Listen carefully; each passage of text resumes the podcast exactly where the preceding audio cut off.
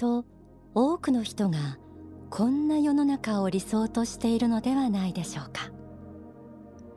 誰もが差別されず自由に幸福に暮らせる社会。でも実際は少数意見や弱い立場の人々がなおざりにされ不平等が生じている問題がいくらでもあります。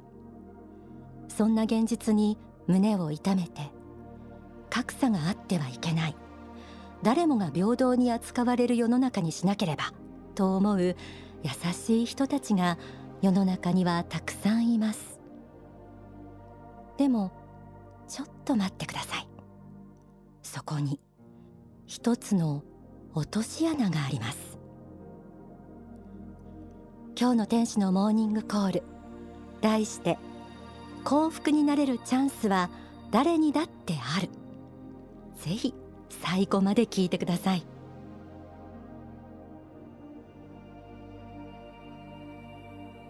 貧困差別格差。これらをなくさなくてはいけない。格差のない平等な社会こそ目指すべきだ。日頃そう感じている方も多いと思います。その気持ちは優しいある意味宗教的な心情と言えるかもしれません。でも実は平等には結果の平等とチャンスの平等という2種類があり多くの人が知らず知らずのうちに陥るのが結果の平等こそ良いものだという考えです。つまり誰もが差のない同じ結果を得られることが良いこととする平等感。これが実は人々を不幸にするとしたらどうでしょうか。幸福の科学大川隆法総裁は書籍新日本国憲法試案そして悟りの挑戦下巻の中でこのように説かれています。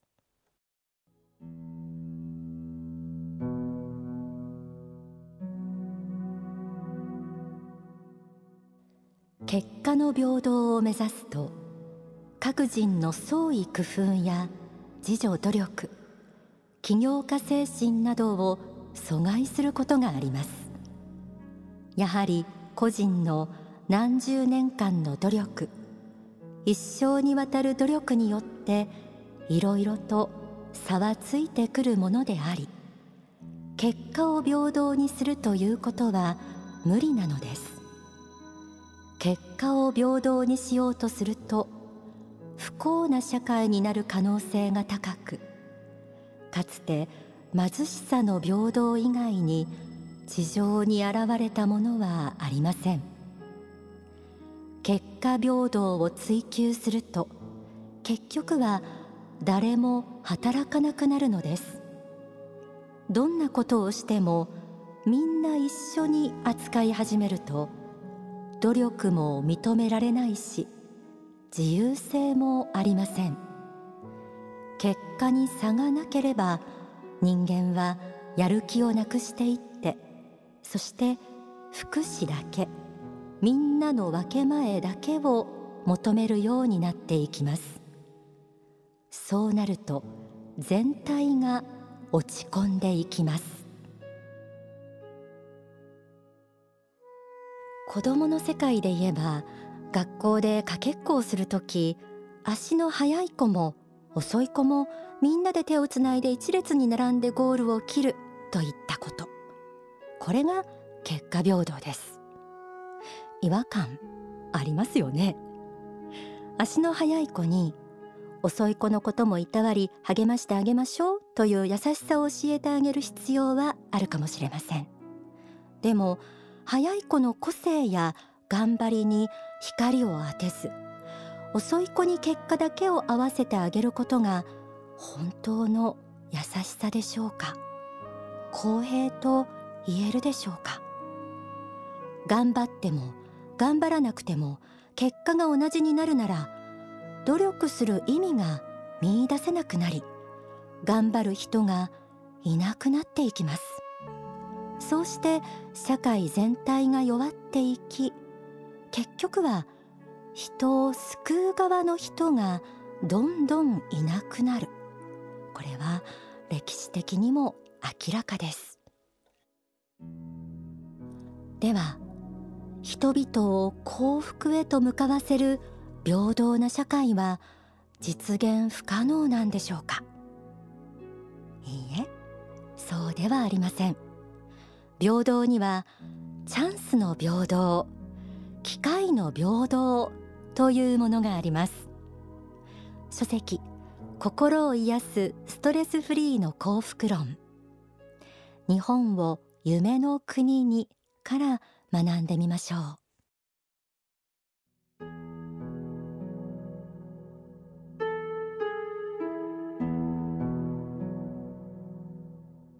私の考える平等とはチャンスの平等機会の平等です。私は何かにチャレンジするチャンスは万人に開かれるべきでありそのための可能性をできるだけ多く作らなければいけないと思っています。私は結果が同じになることを最初から求めるよりもむしろチャレンジする平等を与える社会をこそ望みたいと心から思うものであります。努力し熱意を持って世の中を豊かにし人々を幸福にしようと願っている人が道を開いていける。そういう社会を作りたいと思っております。どんな境遇の人にも成功する幸福になるチャンスがありその人が頑張った分だけ認められる。これがチャンスの平等です。これは結果平等とは大きく違うものです。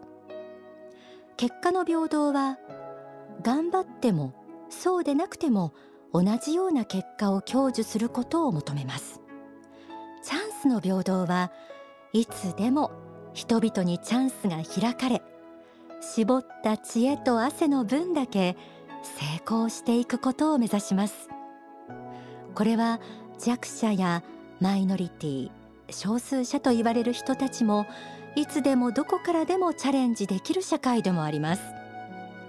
もちろんそれでも立場が弱い人々には配慮し支える精神や制度を整えることはとても大事です。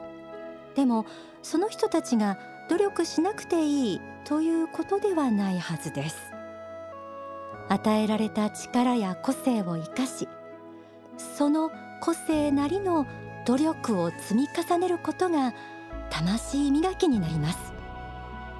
本当の愛や優しさとはそれらを支えるものであって他の人にも同じ立場になってもらうというものであってはおかしいと言えます。そして救いの手を差し伸べなければならない人たちがいるからこそ愛の思いから発奮し頑張れる人もまたいるはずです。さあ皆さんは知らず知らず結果平等の価値観に陥ってはいないでしょうか。人間の努力の価値を認めるチャンスの平等こそ社会全体の幸福につながっていきます。一方チャンスの平等を求める社会ではどうしても人と人との間に差が生まれます。これを格差と言って問題視する向きもありますがここにも私たちが陥りがちな先入観があるんです。成功者たちは富を独り占めしているのではないか。その分貧しい人が増えているのではないかという思いです。書籍奇跡の方にはこのようにあります。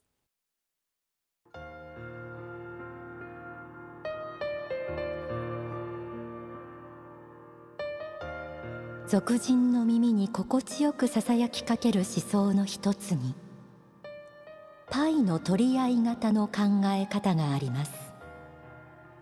幸福のパイには一定の大きさがあって誰かが一切れ取ればその分だけパイは減るという考え方です。受験の合格者定員などを考えるとそのようにも思えますがこの考え方にあまり深く関わってはいけません。パイは何枚でも作れるのだと考える必要があります。新しいパイを焼くことあるいは新しいパイを見つけることが大事なのです。幸福のパイは一定の大きさがあるわけではない。パイは何枚でも作れるとありました。格差イコール悪とする考えの中には富には限りがあり誰かが豊かになればその分誰かが貧しくなるという発想があります。しかしこれは真実ではありません。なぜなら富の総量は増やしていくことができるからです。そしてそのための創意工夫努力する力が人間には与えられています。恵まれない境遇にあると社会や誰かのせいにしたくなる気持ちも出てくるもの。ただよくよく考えてみるとそれは努力しない言い訳に過ぎなかったということもあります。成功するかどうかはあくまで自分自身にかかっているということです。ではどんなところからでもチャンスをつかみ成功していく幸福になっていくためにはどうしたらいいんでしょうか？書籍 How about you? 不況に打ち勝つ仕事法にはこう説かれています。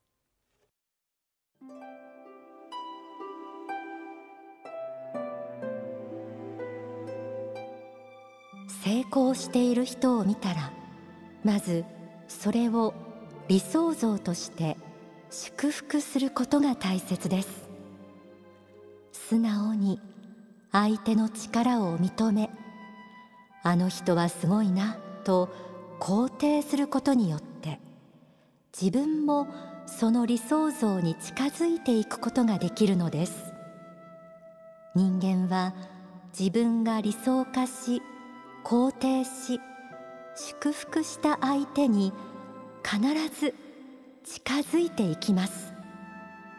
自分が目標として心に描いている人や人生の目標に向かって必ず近づいていくものなのです。結局成功する人が出てきたら発展するわけですから成功者が出るのは良いことです。成功者が数多く出てくれば全体が発展するのでありそれは自分自身に返ってくることなのです。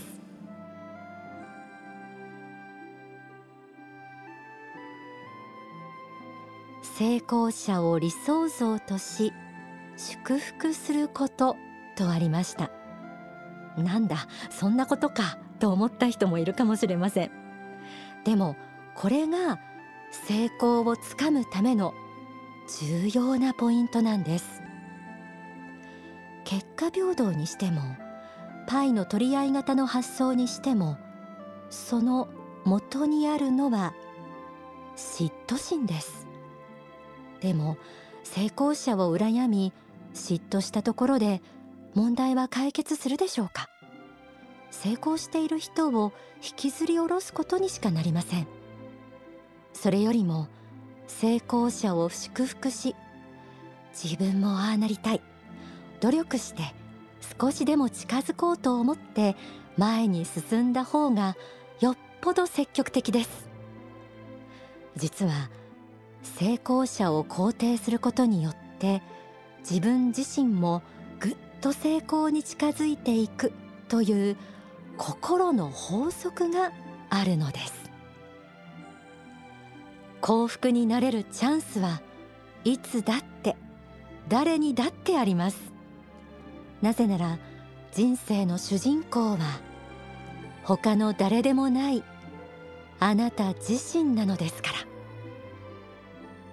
それではここで大川隆法総裁の説法をお聞きください。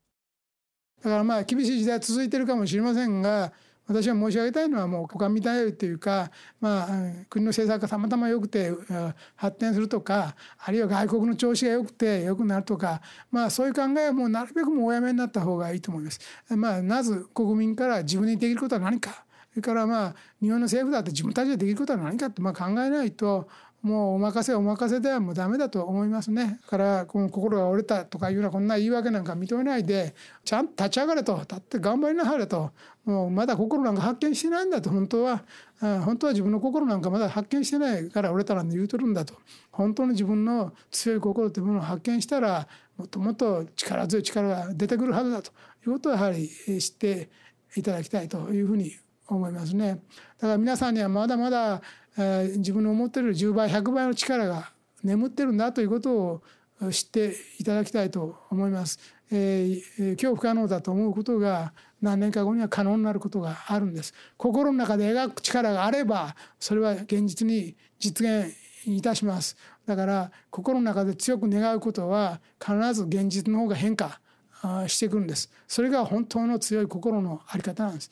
でうちが教えてることもそういうことです。心が強くあればあらゆるものがねじ曲がっていきます。未来が変わるし自分自身も変わります。自分の心の状態が変われば自分の体も変わり周りの人も変わります、えー、自分たちに厳しくさらに強くそして光を発射していくような団体になりたいものだと思います。